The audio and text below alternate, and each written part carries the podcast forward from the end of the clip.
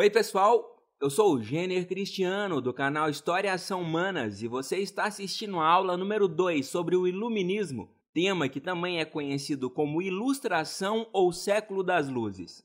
Em nossa última aula, nós apresentamos uma definição parcial sobre o Iluminismo.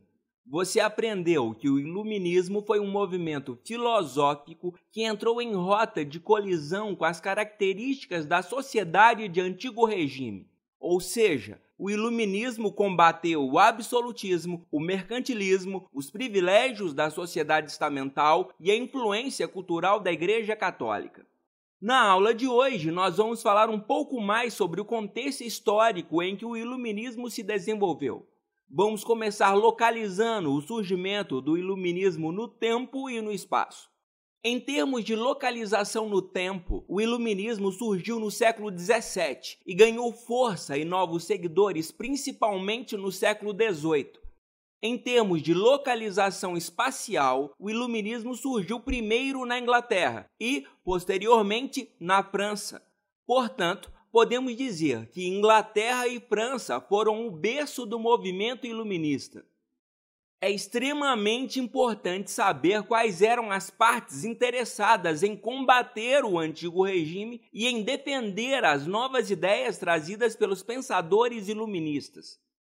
Pela abordagem desenvolvida em nossa primeira aula, podemos tirar a seguinte conclusão: os únicos grupos sociais que concordavam com o funcionamento da sociedade de antigo regime eram aqueles que se beneficiavam dela ou seja, o rei, a nobreza e o clero não tinham nenhum motivo para desejar mudanças profundas no funcionamento da sociedade. Veja bem o porquê desta situação.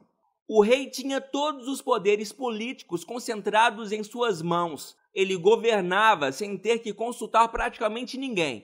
Ele mandava e desmandava de acordo com sua própria consciência, e quem tentasse desobedecê-lo era severamente punido.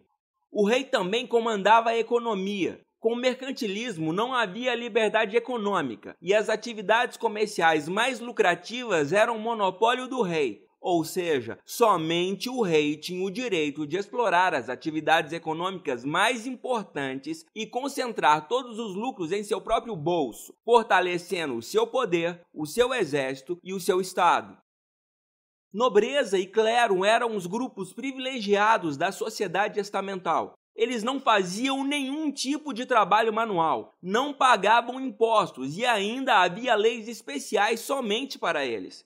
Então, vamos repetir novamente. Os grupos sociais citados acima, rei, clero e nobreza, não tinham qualquer motivo para lutar por mudanças sociais profundas. Só que tem um detalhe: rei, clero e nobreza representavam entre 3 e 5% de toda a população na França e na Inglaterra, ou seja, estamos falando da minoria da sociedade. Então, quem desejava mudanças em meio a este contexto histórico? A resposta é mais de 90% da população. Quem desejava uma série de mudanças era a parte da população que trabalhava, que pagava todos os impostos e que sustentava o exército do rei, o luxo da nobreza e a riqueza dos membros do clero.